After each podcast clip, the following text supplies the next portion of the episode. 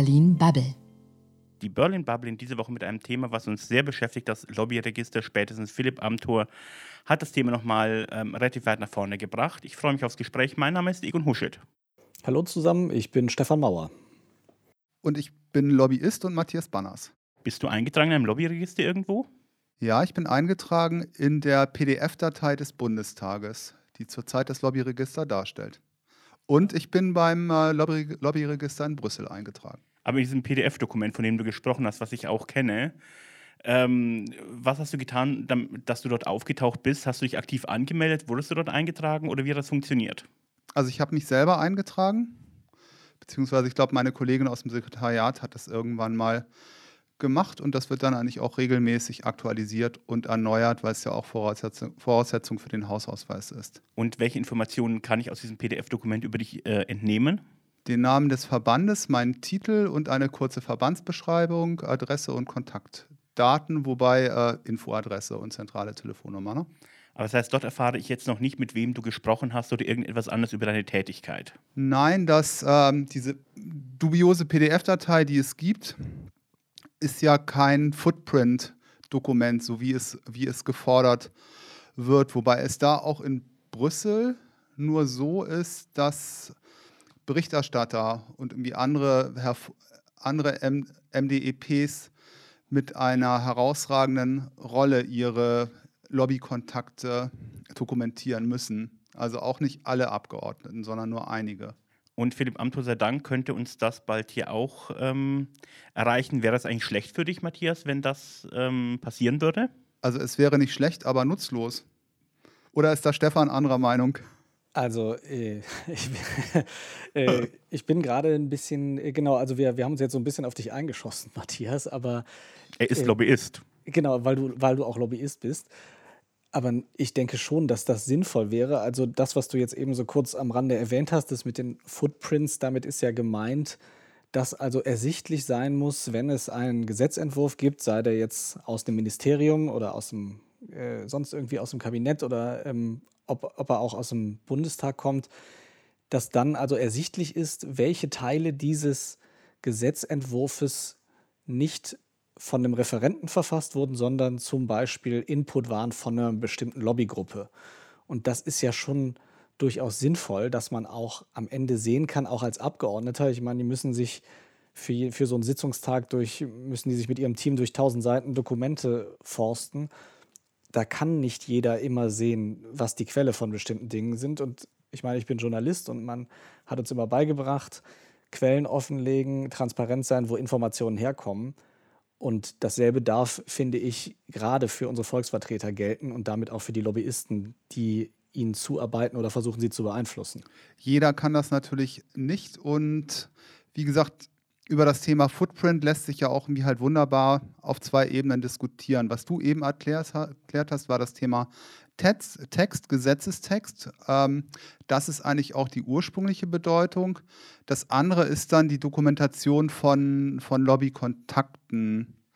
Und naja, das hat in dem Sinne eigentlich mit, mit, mit Footprint erstmal noch nichts zu tun. Aber um nochmal auf das Thema Footprint zurückzukommen, es ist natürlich auch heute so, dass, dass alle Verbände die eine Stellungnahme gegenüber dem, dem Ministerium, den, den also zuständigen Ministerien veröffentlichen zu dem jeweiligen Referentenentwurf, dass die offengelegt werden. Also letztendlich, es finden sich dann auch alle Stellungnahmen äh, der Verbände auf der Website des jeweiligen Ministeriums. Und ich sehe da jetzt auch keinen Sinn und Zweck drin, dann irgendwie halt auch in den Texten nochmal extra weitere Informationen einzuführen. Was soll das bringen?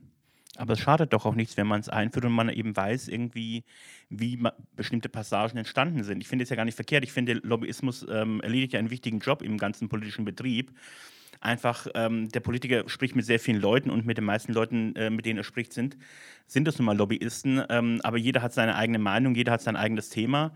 Und da finde ich es nicht verkehrt, wenn man das ähm, am Ende offenlegt, äh, wenn bestimmte Passagen eben anderswo herkommen oder durch was sie beeinflusst sind. Also ich kann euer Interesse als Journalisten daran ähm, ja, irgendwie halt sehr gut nachvollziehen. Das macht ja auch euren Job einfacher, ne? Also, oder? Vermutlich würde es unseren Job tatsächlich einfacher machen. Also erstmal grundsätzlich, ich finde auch, dass Lobbyismus eine, guter Lobbyismus hat eine richtige und wichtige Aufgabe in der Demokratie. Das ist, will ich überhaupt nicht bestreiten. Aber ich finde schon, dass wir da definitiv transparenter werden können. Ich meine, sind wir ja auch schon geworden in den letzten Jahren. Es war ja äh, noch vor gar nicht so langer Zeit auch einer der großen Vorwürfe, dass quasi jeder, der sich irgendwie Lobbyist nannte, so einen Hausausweis zum Bundestag bekommen hat, dann da rumlaufen konnte und Menschen treffen, auch ohne Termine, also ohne dass er sich irgendwo registrieren musste oder so. Das ist ja schon schwieriger geworden. Aber äh, ich finde, also was spricht denn dagegen zu sagen, okay, wir registrieren, wann jemand in den Bundestag reingeht, mit wem er dort spricht und auch wir, was spricht dagegen zu sagen, wenn jetzt den Abgeordneten Gesetzestext vorgelegt wird, dass die im Gesetzestext sehen können, wo die Quelle ist dieser Formulierung und wo das herkommt. Also gibt es irgendwas, was, was wirklich aus einer neutralen Sicht da wirklich dagegen spricht? Stefan, du bist jetzt irgendwie nochmal auf der sachlichen Ebene unterwegs, was, was ja auch ganz wunderbar ist. Aber schauen wir uns den Fall Amtor mal an, der jetzt irgendwie halt Auslöser für diese Diskussion war. Und gut, der hat eigentlich mit der Forderung nach, nach, nach, nach einem Lobbyregister und auch mit allen Themen, die wir diskutieren, erstmal überhaupt nichts zu tun. Und um nochmal irgendwie halt zurückzukommen, wir haben natürlich auch sehr viele Lobbyisten, die sich für ein, ein Lobbyregister aussprechen. Mittlerweile irgendwie halt die großen Verbände, aber auch die Organisation Digipol, die sowohl Verbände vertritt, aber auch irgendwie halt viele Agenturen, die im Bereich, wie das so wunderbar heißt, Public Affairs unterwegs sind. Und wir haben da ein Statement von dem Vorsitzenden der Digipol, von Dominik Meyer, auch gleichzeitig Chef von Müller und Meyer Consulting. Kein Fall hat die deutsche Politik derzeit so bewegt wie der Fall Amthor. Der Fall Amthor ist eine Herausforderung des Deutschen Bundestages, sich Gedanken zu machen, wie sie ihre Verhaltensrichtlinien der Zukunft organisieren und gestalten wollen. Wichtig ist es für uns als Vertreterinnen und Vertreter äh, im Bereich der Interessensvertretung klar abzugrenzen von Mandatsarbeit im Deutschen Bundestag, also von Abgeordneten auf der einen Seite und auf der anderen Seite von Interessensvertretung. Ein Lobbyregister, das allzeit gefordert wird, regelt alleine und ausschließlich verantwortungsvolle Interessensvertretung. Die DGPOL hat seit 2008 bereits sich diesem Vorhaben gewidmet. Wir begrüßen ein Lobbyregister äh, und sind eine der Mittreiberinnen und Mittreiber in der gesamten deutschen Politik seit über zehn Jahren damit. 2017 hat die DGPOL ein eigenes Positionspapier erstellt, das wichtigste Grundlagen zu diesem Interessensvertretungsregister zusammenfasst. Zentral ist die Verpflichtung zur Registrierung ähm, aller Interessensvertreterinnen und Vertreter, insbesondere auch der Nichtregierungsorganisationen, aber auch Sozialpartner, die außerhalb der grundgesetzlichen Koalitionsfreiheit ähm, agieren. Vor allem ist uns wichtig, dass Rechtsanwälte außerhalb ihrer Verschwiegenheitspflicht dabei sind und auch die Kirchen müssen in diesem Bereich ähm, mit integriert werden. Ausnahmen sollen nur Bürger sein, die in eigenen Angelegenheiten und Medien im Rahmen ihres Auftrags unterwegs sind. Dieses Register muss einfach, effizient und transparent geregelt werden und darf auf jeden Fall nicht die Mandatsfreiheit, die ja in einem Verhaltensregister des Bundestages geregelt werden muss, einschränken. Wenn wir es schaffen, diese beiden Dinge auseinanderzuhalten, bin ich überzeugt, dass auch die Digipol ähm, einen wichtigen Beitrag leisten kann, um das Vertrauen in Interessensvertretung wieder verstärkt an die Menschen in Deutschland zu bringen. Hat einer von euch ein Beispiel, wie so ein Lobbyregister irgendwo erfolgreich funktioniert? Na gut, es gibt ja das ähm, Lobbyregister in Brüssel, ne? Also, und gut, das funktioniert. Punkt. Also, und das ist besser als die, die PDF-Datei, die, die wir haben im, im also Bundestag. Aber wird in diesem Register in Brüssel denn auch jeder Kontakt des Politikers mit einem Lobbyisten erfasst? Nein meines Wissens wird er doch nur erfasst, wenn man Gebäude betritt. Also wenn, wenn man die oder die, das Gelände betritt sozusagen. Man weiß also, an welchem Tag jemand da war, man weiß aber nicht, mit wem er oder sie sich getroffen hat, richtig? Das ist aber nicht im Register hinterlegt. Also im Immerso-Register selber habe ich als Lobbyist, als Verband die Möglichkeit, Informationen einzutragen. Also und ich habe einige Pflichteinträge, ähm, kann irgendwie halt selber schätzen, zum Beispiel, wie viel finanziellen Aufwand ich für meine Lobbyarbeit in, in also Brüssel betreibe. Also kann da entweder eine konkrete Summe eingeben oder einen, einen Rahmen von bis. Aber wie müsste denn so ein Lobbyregister aussehen, dass wir das gut fänden? Ja, gut, wir sind ja in einer Pro- und Kontra-Diskussion und meine Diskussion ist eigentlich, das äh, Lobbyregister, das ich gut finde, ist kein Lobbyregister. Ja, aber also Matthias, du bist doch eigentlich gar nicht grundsätzlich dagegen, dass so, auch als Lobbyist nicht, dass, dass das irgendwie festgehalten wird. Oder spricht da aus deiner Sicht was dagegen, überhaupt ein Register zu haben? Naja, gut, ähm, letztendlich ähm, spricht man oder sollten wir, da, sollten wir das vielleicht irgendwie halt nochmal irgendwie auseinanderziehen. Wir haben einmal irgendwie halt das Thema Registrierung, dass man irgendwie halt sagt, welche, welche Organisationen gibt es, ähm, wer arbeitet für diese Organisationen, ähm, was verfolgen die, die für Themen und meinetwegen auch irgendwie halt Budget. Das ist irgendwie halt die eine Baustelle. Die andere Baustelle, über die irgendwie halt diskutiert wird und die, glaube ich, auch dann schwieriger zu lösen ist, ist einmal das Thema Footprint bei Gesetzgebung. Das habe ich ja schon deutlich gemacht, das empfinde ich als reine Bürokratie. Und das zweite Thema, da geht es irgendwie halt darum, ja, Terminlisten offen zu legen. Und ja, da bin ich irgendwie auch skeptisch, weil das lässt sich für mich irgendwie halt nur, nur schwerlich mit der Freiheit des Mandats in, in Einklang bringen. Wenn Abgeordnete, ob, wenn Abgeordnete dazu verpflichtet werden, äh, offenzulegen, mit wem sie sich irgendwie halt wann getroffen haben. Das hat was von, ähm, von Spitzensportlern, die irgendwie halt regelmäßig präsent sein müssen zu einer, zu einer Dopingprobe. Also im Sport finde ich das okay. Ja, im Sport finde ich das auch okay. Aber letztendlich, wenn es irgendwie halt darum geht, irgendwie halt Politik zu machen und wenn ich mir auch anschaue, ja, wie halt bislang irgendwie halt das Thema Skandalisierungsmaschine da irgendwie halt schon abläuft und Abgeordnete oder Ministerien dafür kritisiert werden, dass sie sich mit ähm, bestimmten Organisationen häufiger und anderen irgendwie halt seltener getroffen haben, dann, dann habe ich damit ein handfestes Problem und, und erachte das auch nicht für sinnvoll, weil für Mandatsträger und Abgeordnete gilt für mich ähm, der gleiche Grundsatz wie für Journalisten. Sie entscheiden, mit wem sie sich wann und wie lange treffen. Also, dass man darüber diskutieren kann, wie ausführlich das sein muss, das finde ich auch.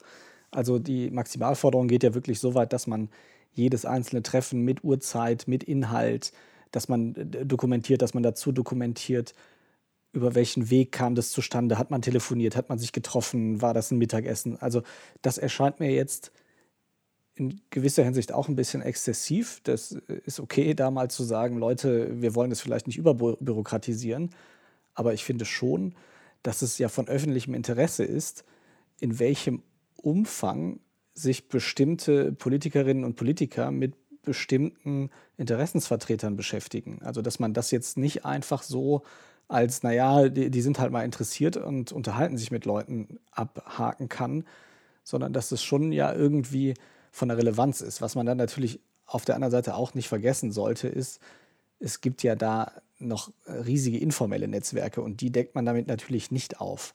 Also äh, es ist, es ist auch nicht so, dass das jetzt ein Allheilmittel ist, mit dem man dann dieses ganze System oder dieses ganze Konstrukt Lobbyismus irgendwie total transparent macht. Aber ich finde schon, dass man mal darüber sprechen muss, dass wir da eine bessere Einsehbarkeit brauchen und dass es eben nicht so ein Buch mit sieben Siegel in vielen Fällen ist.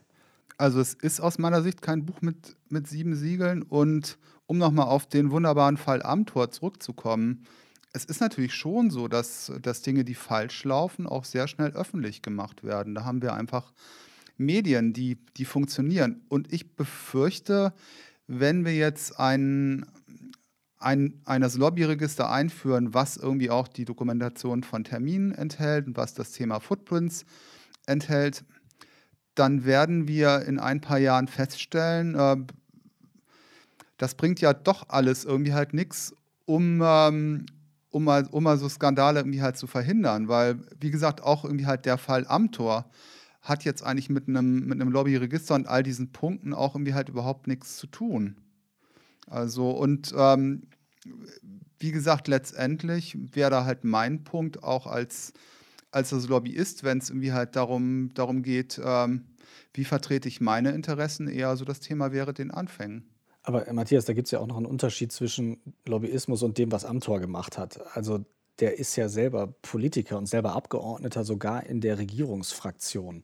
Also er hat ja da sozusagen aus der Politik heraus Einfluss genommen und wurde wiederum selber beeinflusst durch bestimmte, ja, wodurch auch immer, das ist ja gerade noch strittig und er muss ja auch den Hintergrund seiner verschiedenen Einkünfte auch bei dieser Kanzlei, wo er jetzt aufgehört hat, muss er ja überhaupt nicht offenlegen. Und dass das nicht geht, das ist ja nochmal ein ganz anderes Thema und für mich aber eigentlich auch noch selbstverständlicher, als dass wir da äh, bessere Registermöglichkeiten brauchen für den Lobbyismus. Weil das, was Amtor gemacht hat, das ist ja kein klassischer Lobbyismus. Das ist kein Lobbyismus.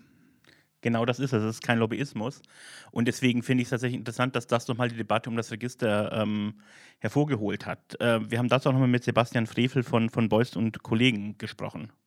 Ich denke, dass wir unabhängig von dem Fall Amtor, wenn man das so nennen möchte, ein Lobbyregister benötigen. Ich meine, dass das Vertrauen schafft und dass das dringend notwendig ist. Die Branche der Interessenvertretung bringt viel, leistet viel und muss auch öffentlich stattfinden. Wir haben total gute Erfahrungen mit einem Lobbyregister in Brüssel gemacht. Verstehe nicht, warum nicht schon viel früher auch für Deutschland ein entsprechendes Register Aussicht auf Erfolg hatte, habe da die Blockadehaltung bei einzelnen Fraktionen nicht wirklich verstanden. Ich befürchte nur, dass auch ein Lobbyregister nicht hilft, Politikerinnen und Politiker aus der Verantwortung zu nehmen, und das soll es auch gar nicht. Es ist und bleibt natürlich die Aufgabe von jedem einzelnen Abgeordneten abzuwägen, mit wem man redet, worüber man redet und für welche Themen und Unternehmen man sich auch politisch einsetzen möchte. Und das kritische Feld der Vermischung von einem Mandat mit den Aufgaben, die man für eine Firma äh, innehat, das ist natürlich die eigene Verantwortung eines MdB, eines Abgeordneten, eines Politikers oder einer Politikerin. Äh, das ist mit einem Lobbyregister nicht zu lösen. Äh, da müssen die Wählerinnen und Wähler sich überlegen, wen wähle ich denn da eigentlich in den Deutschen Bundestag? Das hat jeder persönlich dort auch zu rechtfertigen. Genau das, was er eben sagt, der Fall Amthor hat eigentlich nichts mit dem Lobbyregister zu tun, aber Bleiben wir nochmal dabei. Zum Beispiel in Brüssel gibt es tatsächlich einige Abgeordnete, die auf ihrer Homepage sehr, sehr detailliert äh, aufschreiben, mit wem sie sich alles getroffen haben. Ich bin fasziniert, welche Organisation, zum Beispiel Greenpeace, hat scheinbar sehr, sehr viele Vertreter im Europäischen Parlament irgendwie zugegen, denn die tauchen immer mal wieder in Gesprächen auf äh, und sind mir auch tatsächlich aufgefallen.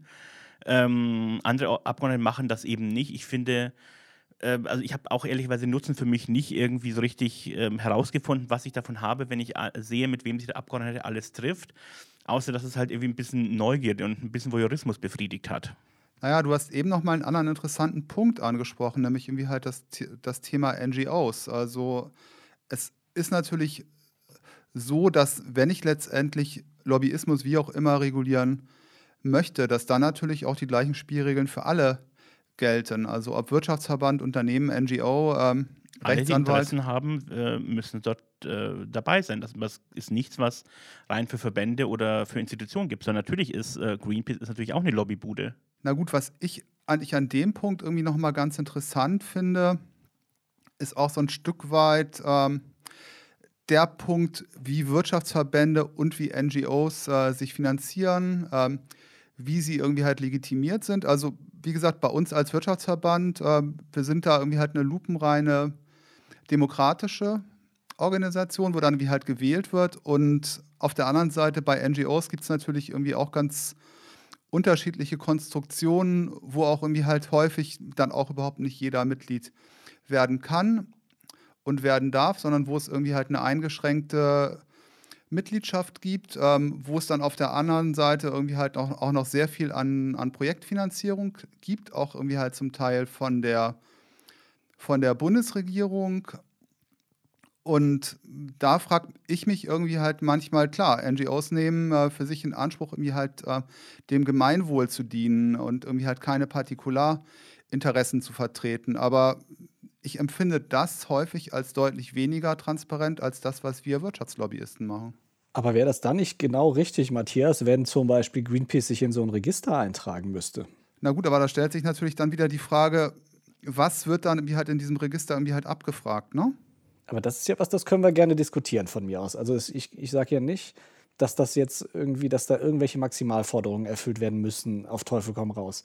Aber jetzt mal sich hinzusetzen und zu sagen, was wollen wir eigentlich wissen? Und zwar eingedenk dessen, dass eben jeder, der genug Geld und Manpower sich einkauft, damit, dass jeder erstmal Lobbyismus betreiben kann. Und der holt sich dann halt jemanden, der gute Connections hat, in Berlin, in Brüssel, wo auch immer. Und dann macht er erstmal und macht Termine, bringt seine oder, oder die, die Agenda seines Auftraggebers da aufs Tapet.